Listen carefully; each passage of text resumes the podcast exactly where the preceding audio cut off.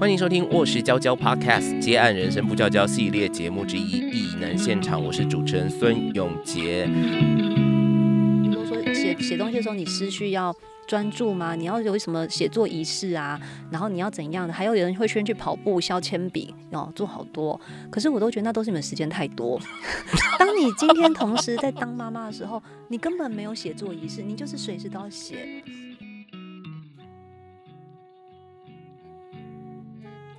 哎，大家好，今天呢是这个系列节目的第一集播出哈，那所以一开始呢，呃，我想。请大家让我花一点点时间来介绍一下这个节目哦。那这个节目呢是由卧石文化来规划制作的。那我们想要透过访问译文相关产业的业主啊，访问这个独立接案者，来告诉你译文现场，尤其是译文工作的现场是如何发生、如何沟通执行，那以及接案如何成为一个真正可以养活自己的生计啊，有哪些美感是必须注意的呢？所以呢，不管是呃你考虑成为自由接案者，或者是你已经正在成为自由接案者的朋友，又或者哎，你根本就是案主本人，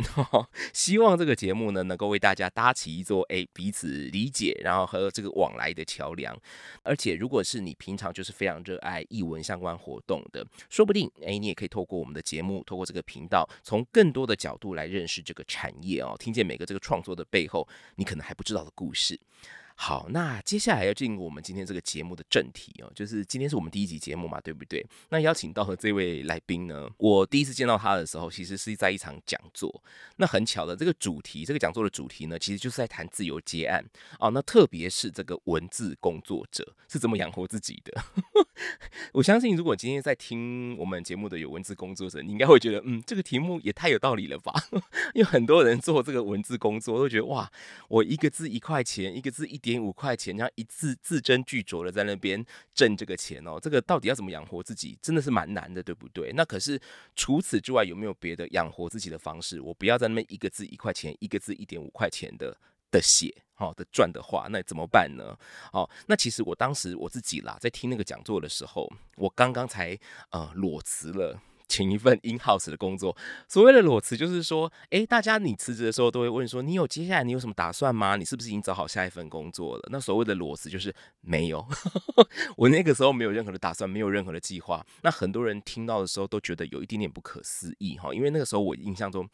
没记错了，回推一下，那时候我已经三十几岁了，大家就会觉得说，你这个年纪了耶，你怎么可以完全没有计划就准备把工作辞掉，然后？难道你要在家里这样子发呆，这样放空，这样做做那叫什么？坐吃山空嘛，这样哦。所以说那个时候，呃，其实心里面的感觉很复杂。一方面我很兴奋，就觉得哇，人生好像有机会重新翻新了。但是另一方面，那个焦虑也确实是存在的，关于怎么生存的焦虑哈。不过当时我参加完那番讲座，听完今天的来宾他的这个谈话之后，讲述到底一个接案者怎么过活，诶，我觉得我心里面好像就有一点比较踏实，因为他那个时候也是从一位全职的记者。啊，然后呃，成为接案者之后，他就开始去考虑，开始去思考他怎么重新掌握他的生活节奏，然后重新去规划他自己的人生目标、工作目标，甚至他也开始重新思考他如何去拿捏各种人际关系的维持。之后啊，我听完他讲话，我内心也跟着踏实许多。所以今天异能现场的第一集邀请到他，其实我很开心，也很荣幸哈，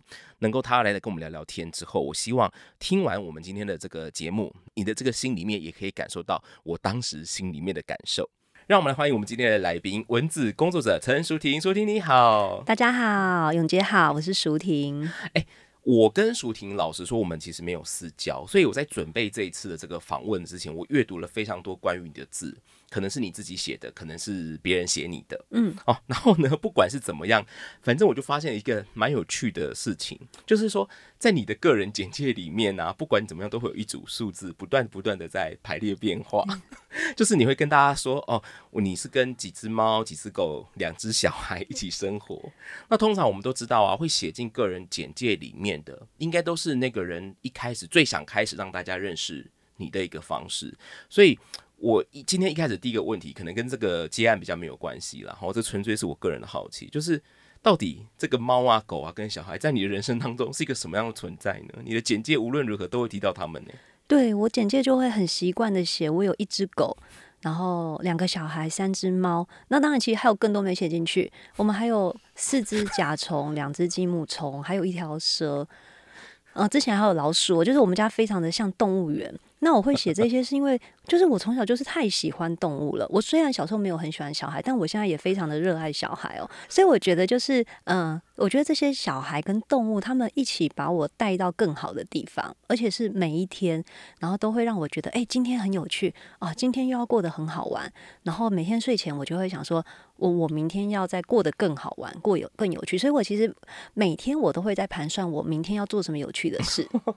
每天都很好玩。像我今天已经在我明天要做什么了。那你有想过吗？就是这当然，我觉得快乐是很直觉的东西。可是你有想过他们怎么，他们是做了什么，或者他们是怎么做到的，把这样的快乐带到你的生活里啊？没有，我觉得他们就是存在耶。然后他们就在那边就够了。对啊，像有时候我就觉得心情很郁闷的时候，我就会觉得，哎，为什么我的狗就会很自然的来我旁边靠着，就有一个狗头靠着你。然后或者是我在写稿、我在赶工作的时候，我的猫会一直一直来干扰我，一直吐在我的书上面，因为我的工作要看很多书，它就会吐在我的书上。然后你就要去清理，你就要起来走动，你就会不得不有作家的运动，因为其实作家有很多毛病，他们长时间的坐着，然后肩颈啊、五十肩，我之前也有去复健过，但是。我跟你讲，狗跟猫真的让你一刻都闲不下来。最好的复健师，对对对。然后有了小孩后，我还变得超健康，就是每天都要带他们去看远方嘛，因为要不然会近视。去放电，去放我花了好多时间在户外，然后在曝晒，然后因为小孩要上游泳课，所以我也我是不会游泳的人，但我也跟着每个礼拜要去游泳池两三次，然后嗯，然后还我们还去露营。反正我觉得我真的做的超，然后我还学母语，我还去参加闽南语考试检定，真的就是为了小孩。我知道你还有去学那个数学教学的那个。对对对，我还去参加那个数学想想的那个教师资格考试，就是这些事情真的是我在当记者的时候，记者人生说真的啊，已经比一般工作丰富。可是我觉得当妈妈，尤其是很多动物的妈妈的之后，我觉得我的人生走到一个丰富的巅峰，真的真的很忙，因为我以前没有很喜欢数学，我数学很烂，然后我的体育很烂。然后我也没有很喜欢画画，可是现在小孩要你画什么，你就是得画什么出来，然后你就会觉得，哎，你突然之间你什么都做得到，嗯。你就说过这个，呃，因为小孩子有了小孩之后，你变成一个更全方位的妈妈。对，我不会觉得说要听别人讲很像那个什么超人妈妈，我觉得我也不是，因为我没有做的很好。我刚刚有跟永杰讲，我偶尔会做出很难吃的东西，然后劝小孩不要吃，然后或者是我承诺小孩，我要把死掉的甲虫做成标本。你知道甲虫超像蟑螂的，就是它的其实长得很像啊。然后我真的很怕蟑螂，但是我也是承诺了叫做，可是人不是天才，我就把那个甲虫分尸分尸了。那这时候你也只能跟小孩说对不起，有些事妈妈是做不到的。哇，连做标本都要学，所以我就。就觉得哎，我我因为养育小孩跟动物，所以我就会一直再去有新的尝试，然后有很多失败，然后也会偶尔会有成功，然后就觉得真的这段过程很好玩。嗯，可是呃，我知道哈，因为呃，你当初会离开报社记者这份全职工作，其实生小孩是一个蛮大的转折点。嗯，也就是说，有了小孩之后，你才做了这样的一个抉择。那你刚刚其实也有提到，你原本并没有那么喜欢小孩，所以当妈妈就是生小孩当妈妈这件事情，是原本在你的人生规划当中吗？不是哎，我大学的时候有个人生梦想，就是我要当家庭主妇，嗯，而且是无业的那种，嗯，就是我就是很想要当家庭主妇。那可是后来我就当记者，然后当记者的人生又很有趣，所以我也没有想说一定要有小孩。但是那时候，我我在二零一二年的时候离职，那时候台湾的媒体业刚好到了一个问题点哦，就是业配很多，嗯啊，大概也是那时候很多媒体人离开的原因。然后我那时候也离开，因为我真的受不了，就是嗯，主管也会一直要求你要业配嘛。那我离开了之后，然后我就养了一只狗。然后那个狗每天都要出去散步，然后我的身体就变得很健康，然后我就怀孕了。之前当记者的时候，不一样。对对对，当记者的时候怎么就是都没有怀孕，然后我也会觉得没小孩就算，没想到一只狗就让我怀孕了，真的吓死我了。送子狗哎，对对，送子狗。那嗯，养这个小孩的，就是小孩出生后，其实我就意识到一件事，我不可能再回去当正职了。尤其是记者这个工作，他的时间是很不不正、很不正常的、很不稳定的。那我不可能生了一个小孩，把他放在保姆家超过十二小时啊。甚至是一到我都在住在保姆家，周末才去接，那就没有意义了。所以其实我当时就跟我老公有个提认，就是我或他其中一个人是没有办法在上班的。嗯，对。那我自己觉得我占便宜啦，因为我很想要当一下妈妈的感觉。所以对我老公来讲，他其实也也不会觉得我很很我很累或怎么样的。他那时候感觉比较像是。他被剥夺了亲子的工作，他没有办法体验，所以他后来也是有申请育婴假，因为他会觉得这是他的权利，嗯，他也要享受一下跟小孩黏在一起整天的感觉。后来很快就后悔了，我猜。他终于知道，就亲子其实没有这么好看的。但其实真的很好玩。嗯，对嗯，但我相信每一个家庭或每一对父母的状况有时候会不太一样。我相信你一定听这个在听我们节目的朋友一定也听过说，有些人是当了爸爸妈妈之后，恨不得要赶快回到 公司去上班，就说天哪，我与其带小孩。我还不如好好的工作。有有这种朋友也是很多。对啊，就觉得带小孩真的是一件太苦的事情了。可是我觉得舒婷好像在这个亲职这件事情上找到了她的自己的定位，找到了跟小孩相处的甜蜜点。嗯，可以这么说。对，因为。我自己觉得，我觉得那样子的朋友很厉害，就是选择回去公司工作的，因为我觉得他们对自己很有体认，就是知道自己并没有办法 想那么想做父母的工作，然后他们就把这个工作对交给专业的人，我觉得这样很好。我最害怕的遇到那种就是，嗯，在公园或是在市场哦，然后会遇到一些爸妈对着小孩永远都很不耐烦，永远都很凶，然后永远都在威胁恐吓他们。其实我都想跟他们说，你就赶快去上班吧，你为什么一直做不适合你的事情？那我小孩真的很可怜，因为一定有更适合的人来照顾小孩嘛。嗯，我原本还想问你一个问题，就是说，哎，那你你现在离开这个全职工作，或者离开这个报社记者工作也这么多年了，有十年了是吗？有诶，十一年，我二零一二离开。是，那你你会怀念吗？这个问题好像是白问的 哈。我最怀念的应该就是薪水，因为以前的薪水虽然报社工作很辛苦哦，但是报社的薪水确实可以让你。买可能买鞋子包色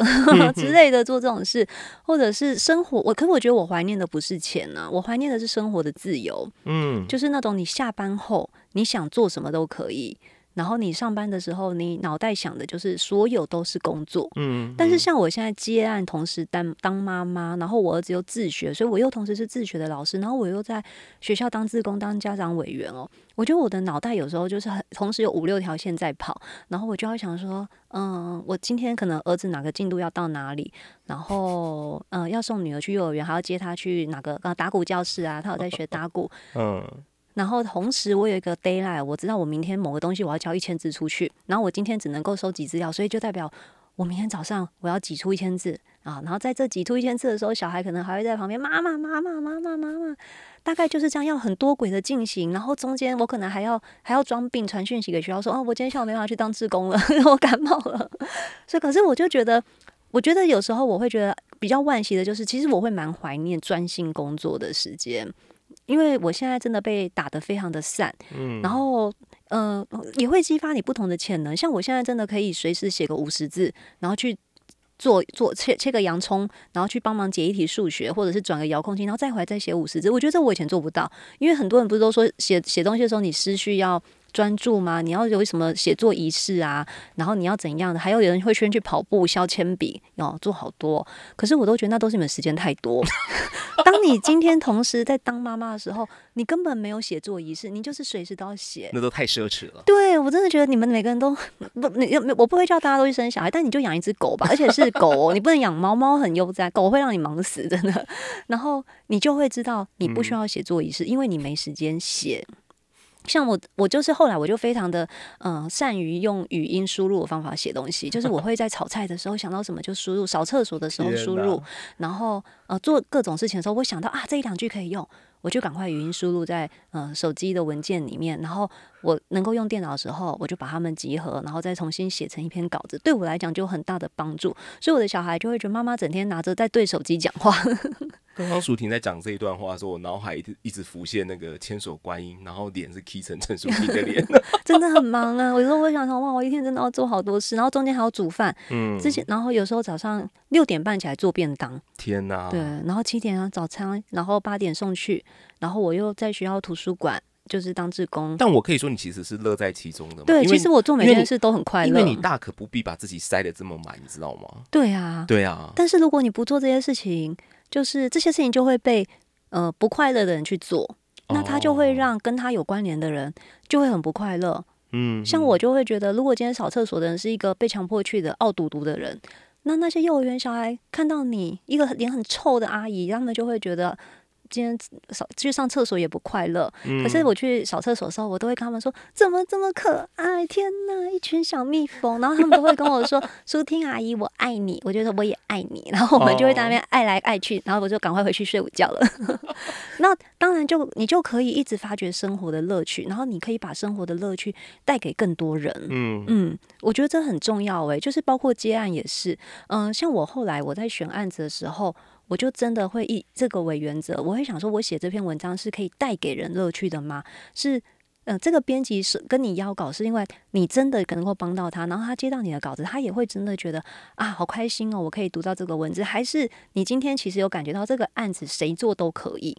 只是他刚好有你的联络方式，那这种我就除非他钱很多，不然我就不会接。那这个东西是从这个邀稿的信就可以读出来的吗？读得出来诶，因为有些编辑他是会写的，他就会写说：“诶，老师，我曾经看过你哪篇文章，然后我就想，如果这个绘本某个推荐给你写的话，我觉得你应该会呃写出不一样的东西，嗯嗯、或者是。”嗯，某或者或者像我现在其实有在做一些讲座嘛，然后他就会说，我曾经在哪一场听过，然后我其实也蛮希望我的同事可以听到的。那像这种我就不会推掉，要不然的话，其实我现在已经尽量的把我的工作时间可能缩到四分之一左右，嗯然后我希望我还是会尽量留四分之一给小孩，然后四分之一给呃，因为我投入一些社会运动，我还是会留给社会运动。然后另外四分之一就是我有跟呃，就是其他艺艺术创作的朋友，我们想要做更多有趣的创作课程，给不是我的小孩一起来玩创作。所以我现在其实生活又切得更多块。那看在我老公眼里，当然会觉得我很烦哦，因为他也很直接跟我说，你用了多少时间做多。这些多的事情，那就是家务上面他会承担更多嘛。我老公大概是做最多家务的全职工作男性，全职一男，对，又要赚钱，又要做很多家务。像今天我来录音，他就要照顾小孩，小孩对对对，然后他还要，而且我还叫他刚刚讲说不能外食，因为我已经准备好这个 晚餐了，你要弄哦什么的之类。那可是我就会跟他说，但是如果我不做这些事情，我就没有办法那么快乐在这个家里，你就会得到一个心情很不好的太太。那他很闲，但心情不好，一直在这个家，你不是很困扰吗？你等于得到了一个很多时间在家，可是他永远臭脸的老婆。我觉得他好难辩驳你哦。真的，因为我很会讲话，而且我就会跟他说：“你认识我那一天就是这样了，难道你现在不爱我了吗？”就情感勒索的时候要拿出来用。我说：“你不爱我了吗 眼情了都派上用？”场了，对对对！对，我在听舒婷讲这一段话的时候，其实我我我自己心里面是蛮好奇的，就是说，呃，我觉得你是一个很能够在不同的人生阶段，很迅速的找到你现在的这个重点事项，找到这个重心。嗯，你觉得这跟你过去是这个记者的这个专业锻炼有关系吗？因为记者常常在面对的就是各种突发、各种变动嘛，对不对？对，我觉得有点关系，是记者要很能抓重点。对，还有就是即知即行，因为通常我们像我以前是日报记者，所以大概早上知道什么事情，然后你你真的没有时间迟疑啊，你马上就要去做，做判断然后马上就要去约，马上要访，然后访了马上要写，然后这天的东西就结束了哦、那顶多就算是一周的专题，我也必须在两三天内决定，然后把它做出来。我觉得这确实有影响我，就是像我现在做的事情，我只要觉得它是有趣的，对我来讲有意义的。那我其实不会去多想说，我做这件事会不会很累，或者是做这件事情到底对我的呃人生成就有多少，那或者是呃能不能赚到钱？我觉得那些我就会觉得我没有空思考那些，因为那些都浪费我的时间。我唯一要想的就是我现在就要做，而且我要把它做得很有趣，所以我的我就会专注在变有趣跟呃实际呈现的这两这两个方向去走，然后。做出来之后，我常跟我老公说：“诶，我们就是一个，你就是有一个赔钱货太太嘛。哦，真的说实在的，就是虽然我们也没有拿他的钱过生活，但我也没有对他有什么付出啦。好，但但是这个赔钱货太太，她会因为这些做出来的东西，诶，这确实是很好玩的。嗯哦，每每天每个礼拜，我都会想到一个更好玩的计划。嗯，然后呢，这个计划就会让某些孩子很快乐。那你不觉得很棒吗？嗯，有一种在做功德的感觉。所以说现在做事情的这个考量的这个优先顺序就是以快乐为主。对，哦快乐有趣。有没有快乐，有没有获得，这样这个这个就是你你你决定要不要做的一个基准哦。对可，是我其实听过不少从这个全职工作，然后转换跑道变成兼职也嗯好，或者是这个斜杠的工作者也好，他们在谈那个适应的过程哦。因为其实我相信很多人最开始他内心的期待可能会是说，哇，我的生活终于不用再依照公司的这种很制式的所谓出勤规定。哦，早上上班打卡，下班也要打一次卡。然后我的这个劳动的目标，就是我工作我付出的这个目标，也不用再绑着主管给我的绩效，就是 KPI 这样子。但是内心感到惶恐的，恐怕也同一件事情，就是我觉得这是一体的两面，因为少了工作时间或者是休假的规范哦，你就不知道这个自由的边界在哪边。那当你不知道边界在哪边的时候，就代表处处都是边界。那没有人规定你的工作进度，没有人给你工作目标之后，你又要如何给自己一个方向呢？我觉得这是很多在，尤其是曾经有待过全职工作，就是 in house 工作的人，然后要转到自由接案者，他们可能会面对的一个呃历程哦。那这两种工作其实某种程度来说，它是完全不同的形式。你觉得呢？或者是说，他们其实也有共同之处？你在这个转换的过程当中，你有没有曾经最花力气去适应的部分？没有哎，我觉得我是一个非常非常乐观的人。就是就是，如果我的乐观给我带来什么好处，就是嗯，做困难对我来说都不是困难，我就会想着，哎，那我要怎么样去处理它？像我刚好就是一个。嗯，我其实我我以前当记者当到肠躁症哦，就是你都知道我是一个很容易紧张，然后像我今天还提早半小时来，就是我就是一个很在意这种时间安排的人，嗯，所以我原本在记者我就很适合当日报记者，因为我你要知道那个赶时间的节奏嘛。那我接案之后，呃，我就发现我，哎，这个工这个特质对接案好好有帮助哦，我就会知道我什么时候要交多少篇稿，然后我每篇稿子多少字，我会需要多少时间，我就会抓。去排定，然后我还有做 Excel 表，就是去排每个月我要做的工作量，然后而且那个不是只排项目，我会连字数都写上去，因为我觉得字数是个关键，一千字跟四千字的东西，你要花心力差呃差很多，所以我会连字数写上去，然后我就会知道我这个月写多少字其实就够了，那我也不要去多，所以我觉得就是对我来讲，嗯，除了去掌握这个我到底要接多少工作以外，我还有一个很适合这一个呃接案特质的点就是。我并没有赚很多钱，很多人他的成就来源是呃收入要高嘛，就是他希望他的收入是一路往上的，他希望有个头衔哦。可是我在接案后，我就觉得很自由，因为我不需要头衔。我后来甚至连名片我都懒得印了，我就觉得如果呃你需要知道我是谁，我就 打字给你看好了。那为什么你一定要我一定要有一个名片，然后跟你说我做过什么工作、什么采访啊？你可以去哪里找到我？我有什么作品集？我觉得就都不用。但是嗯。就是这个头衔对我不重要，所以我并不会很在意。就是人家看到你有没有叫你一声老师啊，叫你一声什么？因为像我也是四十多、四十出头了，有些人会叫你一声书听机啊，我都说都不用，我也不需要那个头衔。你要我去做最菜鸟的工作，我也愿意去做哦。今天有一些工作，我真的呃只是去买便当而已哦。这个工作必须有人去买便当，我有空那我就去啊，我觉得没关系，因为我觉得这些对我来讲都没什么。嗯，那。钱来讲，跟我对我来说更更不是问题哦，因为我曾经当过高呃，曾经做过还不错的薪水的工作，然后所以我后来也知道，我就是一个赚多少花多少的人。嗯，所以当我赚了几万块把它花掉后，然后我接案工作，呃，赚。一万多，我还是把它花掉，所以我都是花掉，然后我的人生就会得到一样高的满足。像我今天知道我要来录音，哦，我就会拿到一个车马费，我刚刚就已经去花掉了。我是一个预知的态度，对，我是预知的态度。那这样子就是。就是如果你今天赚七八万，其实你就会一直想着七八万的人生你要怎么生活。可是当你自己觉得，像我自己，我给一个标准，就是我只要赚最低薪资，我相信政府让我们有一个最低薪资，就是可以活下来，没有错，它是那个可以让你活下来的钱。所以这是你的依据，这样对，这就是我依据。所以我大概其实我的 Excel 表就是除了数字以外，另外一个格就是这个案子多少钱。然后只要到了最低薪资，我就会觉得啊，可以了，这个月我满足了，我很快乐了。那偶尔当然还是会有新的东西，我又想写的，我会加上去后，我就会非常快乐，我就会知道这个月我可以花更多钱。所以说，你其实对于金钱这件事情，其实你没有这个所谓金钱匮乏的恐惧耶。我不会耶，就是我觉得人生就是这样嘛，你也不知道明天会不会发生战争，然后你也不知道晚上会不会又发生一次。七，现在是七月十三，七一三大地震，就你并不知道你什么时候会发生什么事，然后你现在很辛苦，我们这样会不会教坏别人？你现在存的钱，十年后可能一万十万块变成一万块，嗯，然后所以我的想法都是，你好好的过好现在生活，嗯，然后你好好的经营你自己，真的，你你花的钱都会变成你希望你自己成为的样子，因为你不会是到处去撒钱嘛。对不对？呃，你钱很多呢，你就去做一些你想要做的事，塑造你想要的生活品味感。那如果你钱很少，你就好好的把自己的生活过好，然后把你的案子好好的写好。哦，你可能没办法出，像我已经超久没出国了，我只有我到呃我小孩刚出生的呃我刚离职的那一年有出国，然后接下来都没有出国，因为接案是很难出国的。但是到了今年，我才又跟朋友终于去了韩国一趟。那我也觉得好感谢哦，因为这段时间我虽然这么多年都没有出国，没有钱，可是我去了澎湖好多次，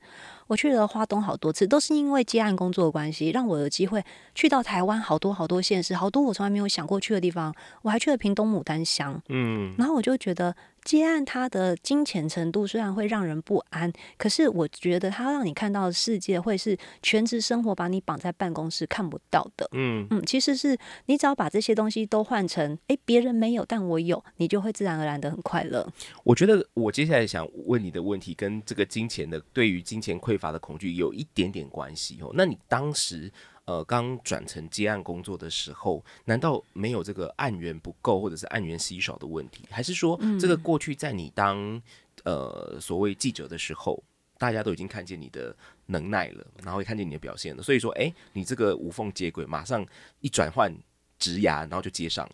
也没有哎，不过我觉得，呃，我觉得像我们这些有一点资历的人，要承认一件事，我们确实在一个呃。我们我们没有在最好的年代了，但是我们没有在最差的年代，所以我们那个时候接案的时候是，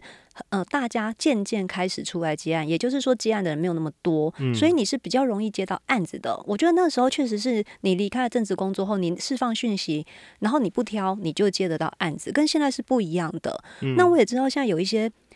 嗯，有一些前辈他可能会蛮喜欢做一些劝告啊、提醒啊、建议的哈，就是嗯，就是讲大家他过去很很辛苦嘛，很努力啊，很怎么样的啊，很勤奋啊。可是我绝对不会跟呃新的新的接案者讲这句话，因为我知道他们都比我更勤奋、更努力、更辛苦、更有才华，只是。他们在一个不好的时机点做这件事，我觉得我们要去提醒的是那些还在发案发一点一块钱、一点一、点二、一点五的，真的都很要被谴责的案方哎，你们都不会良心不安吗？我说真的，你一本书从两百八卖到现在四百八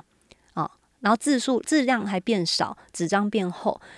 那所有成本都提高后，为什么文字成本你不愿意提高呢？对，所以我觉得，与其是劝告年轻人，告诉他们我们以前有多努力，这不是我爸吗？我爸整天跟我讲，以前房子一间一百二十万，我都跟他说，你买个时间呢，你就是不够努力。那但是我们就是不能去跟年轻人说什么，你们可以更努力之类。我觉得我绝对不会成为这样的老人，我反而会觉得我要成为的，呃，所谓死在沙滩上的前浪。我想要当的那个前浪是。请各位发案者把你们要能够给的东西拉高，然后如果我今天拿到还不错的配，其实我会跟他说，我会先问他是不是我的价格把别人的价格压低了，因为我知道他们就是一个统筹的费用。如果你今天跟我邀稿，你给了我一个很不错的价钱，挖东墙补西对，那我会觉得说这样这不是我乐见的。嗯，那我也有遇到很好的前辈帮助我，他就主动去谈案子，然后谈了呃一篇很不错的稿费后，可是他然后他就跟对方说，但我吃不下来。所以我要找几个朋友帮忙，然后这些朋友虽然都是比较年轻的人，但是他们要拿跟我一样钱。嗯，诶，那案主已经答应他了，所以也不得不这么做。我真的觉得这就是我们这一个四十多岁的接案的人要做的事情。这就是我们的责任。对，嗯，就是不能是只是顾好自己的肚皮。对啊，也要要要一起共好。对啊，不要总是在说啊，我遇到很好的案主，那是你善，那是你顺利，你幸运，不是你善良。嗯嗯，突然骂人。我我想说，我好像应该跟我们场边的这个制作制作人员确认一下，我们应该没有接这样，接下来不会发到这样的案主了哈。因为我们我们这个节目也是会访问一些案主，赶快播放给他听，然后他们就是不会找我写稿，他们可能也会退我们通告，好吗？好，但是我相信卧室文化会找来这个上节目的，应该都是有摸着良心在做事的案主啦。哈。好。不管怎么样，我我我想熟婷，当然每个人的接案际遇，每个人的生命际遇都不太一样，所以在熟婷的身上，可能我们看不到那么多所谓我们刻板印象中或者是典型中，呃，对于这个接案者，他有非常多啊钱也好，案源也好哦，各种人生职涯的焦虑，但是我相信他也是一路在摸索，一路在。这个呃找寻的过程当中，慢慢建立起自己的这个坐标啦，然后才会我们就是有看到一个这么这么快乐，然后这么充满自信的陈淑婷，不管是一个文字工作者，或者是一个妈妈，或者是一个职工。其实就像永杰讲的哦，我中间也确实有过一段阶段，就是大概我生完第一胎，然后三四年小孩要上幼儿园。你可能觉得，哎，我现在好像又可以接比较多案子的时候，我就有第二胎了。我就四年后我有第二胎，那这时候我也有接到很不错的工作机会，自己找上门的。可是我真的没办法去做，然后我那时候就转给我认识的后辈。但那时候我真的也会陷入一个状况，就是我知道这个工作机会很好，他的薪水很好，他将来会带来的后续工作机会是很好的。可是我今天选择了一个呃当妈妈的兼职工作者，我就是没办法拿下这么好的工作，而且我必须一直推给别人。然后大家要知道，接案有一个很大的机会，就是你推久了，工作就不来找你，因为大家就会觉得你没空做。所以我那时候确实也会挣扎哦。对我那时候也是蛮难过的，然后也会觉得说啊，我还是不然就是去工作好了。可是也会有一个焦虑，是我这样好几年离开职场了，就我回到工作后，我又要从哪里做起呢？因为你看，嗯，接案工作跟正职工作，我觉得有一个非常非常大差一点，就是你只要今天一直待在公司，不管你待几年哦，其实你就是老鸟。哦，真的哦，坐位置坐久就是你的，这是我觉得公司里面一个奇妙的文化。嗯，可是接案完全相反，就是接案老鸟只会消失，我们永远都会有更年轻的新人出现，愿意用，没错，愿意用各丁的薪水，然后接下你的工作。所以他刚好跟传统的正职工作是两条不同的道路。那你拒绝工作，工作就会远离你。嗯，对。那我觉得我度过，我我说我觉得那那那段时间也是因为小孩啦，所以我虽然觉得沮丧，但我也没办法多想。我那时候只有一种啊，我是不得不这样选择啊，然后不得不做这件事情。但是过了那个时候，呃，我发现我做一些调整，就是我开始去注意到说。嗯，其实对于接案工作者来讲，这可能是一个必要的。就是我一开始其实前几年工作，我是比较什么都接，我什么都想试试看。所以像说公益研究的案子啊、农业啊、呃关于儿童的啊、关于动物，其实我都接。我那时候写的很杂，然后也会觉得哇很好玩，认识很多人，做很多事，然后一直要做很多资料收集。但是因为我后来变得很忙，主要是以小孩生活为主的时候，我就渐渐的专注在我想写的东西上面。嗯，对。那我自己摸索出一条道路后，我就只写这方面的东西，然后其他的其实我就开始硬。下头皮拒绝，我就会请他们去找更适合的人，或是更专业的人。但我发现那个时候的拒绝，其实会带来后面的帮助，就是呃，大家会开始注意到你就是专精在这方面，或是你愿意耕耘这个领域，然后开始我就会收到这部分的工作是越来越多，而且甚至他后来可以支撑到呃我需要的金钱的量，而且可能已经是超越我刚刚说的最低薪资。嗯，然后当你做久了，你已经变成大家口中的可能。嗯，一个算前辈的人好了，你也不会再只拿到一点多块，你可能就会拿到你觉得是可以的，嗯，薪资了。对我真的觉得大家接案的人朋友可能要好好的想这件事，你真的要什么都写吗？还是你要写一个你最感兴趣、呃，最愿意投入的内容？我觉得。舒婷这段话蛮有意思的哈，因为刚刚你说了，说出了一个大家接案者的共同焦虑，就是你工作这个不要那个不要推久了，工作就再也不会来找你。可是说实在话，当你只要把这个心给拿定了哦，我确定什么工作是我要的，什么工作可能不那么适合，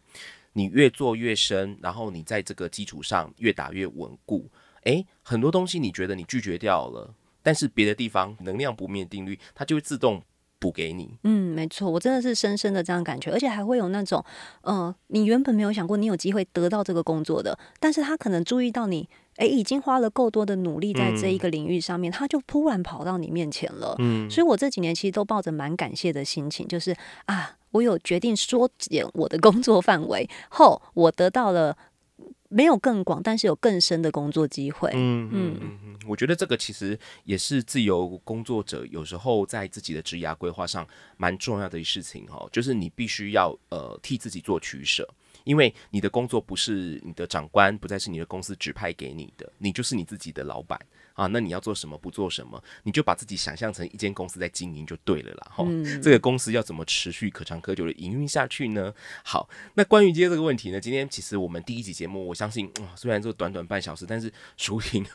他给的这个资讯量跟这个资讯的含金度真的非常的高哈。来到我们这个艺能现场来宾，就是我们这个文字工作者陈舒婷。那当年因为成为了妈妈哦，她就开始重新思考自己能做什么，想做什么，然后呃去调整经营自己的方式，经营这个整个家庭的方式。那也从一位呃全职的工作者啊、变成了身兼数职的接案者。那虽然讲到接案者，大家都讲说啊，你就是自由接案嘛，对不对？但是如何真的找到自由呢？哈、或者真的自由接案者有所谓的自由吗？下一集节目呢，我们继续来请教舒婷。好，那最后，如果你想要更认识我们卧室娇娇或者卧室文化的话，诶，这个卧室文化到底都在做什么呢？哦，啊，有哪有哪些资源可以陪你度过这个译文工作过程的挑战？那我们这个节目资讯栏就有我们的脸书，还有我们的 Instagram，然后还有官网的连接，欢迎你按赞、追踪、留言。那如果你对于我们节目有任何的意见啊，或者是想法想跟我们分享的话，也可以填写我们这个听众问卷，好不好？这个很重要哈，我们总要知道我们的听众长什么样子嘛，对不对？你都可以利用这个问问卷啊来回答，告诉我们。那这个问卷连接也一样，就在我们的节目简介里面。好，艺能现场我们每周三更新，下次再见喽，谢谢舒婷。拜拜。